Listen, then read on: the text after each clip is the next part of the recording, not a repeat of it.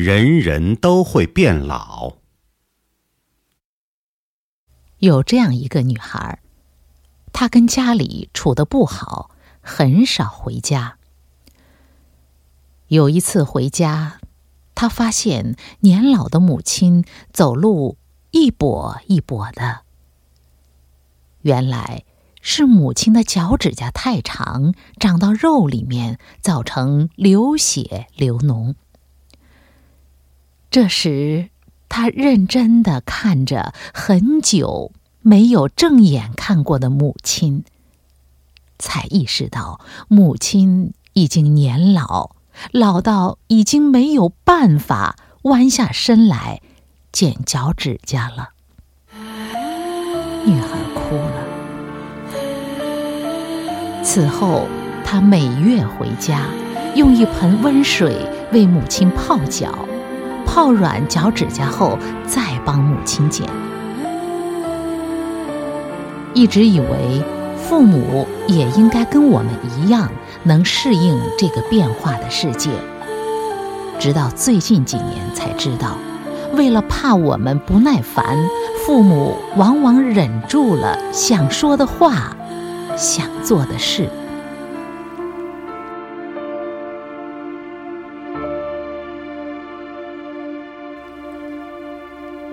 记得那次，我们五姊妹只凑足了三个，决定陪爸妈去新加坡玩。在去的飞机上，老爸四个小时都不愿上厕所，任凭我们好说歹说，他依然不肯起身。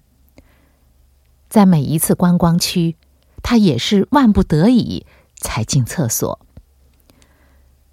有一次，我观察到他上厕所很久才出来，他看不到亲人的身影，先是向东搜寻，继而向西眺望。即使在这节骨眼上，他也不愿意大喊大叫，让我们子女感到没有面子。我看到父亲站在人群中，一副魂不守舍的样子，眼巴巴的盼着女儿出现。我终于了解父亲出门在外不愿上厕所的原因。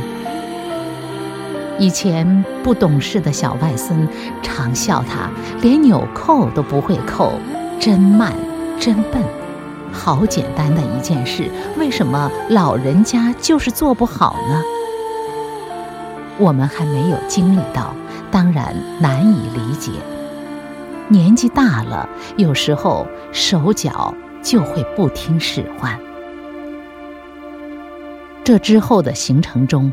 我根本无心玩乐，只要看到老爸表情稍有异样，便好说歹说，强行的叫他到厕所，自己则守在厕所的外头。起初，老爸感到万分不自在，后来也就渐渐的习惯了。回程的飞机上，我陪老爸去洗手间，他忽然低声对我说。其实，我不会锁飞机上厕所的门。我拍拍他的肩膀，告诉他：“没关系。”暗暗的却感到心酸。我很想立即告诉同行的妹妹，下次出游把各自的老公也带来，可以多尽一份孝心。也很想告诉没有同来的妹妹。钱财日后都赚得回来，唯有父母健在安康，又能带着远游，这才是为人子女最大的福分。想告诉老爸，如厕的问题解决了，我们下次可以飞去更远的地方。一趟旅行带给我许多感触。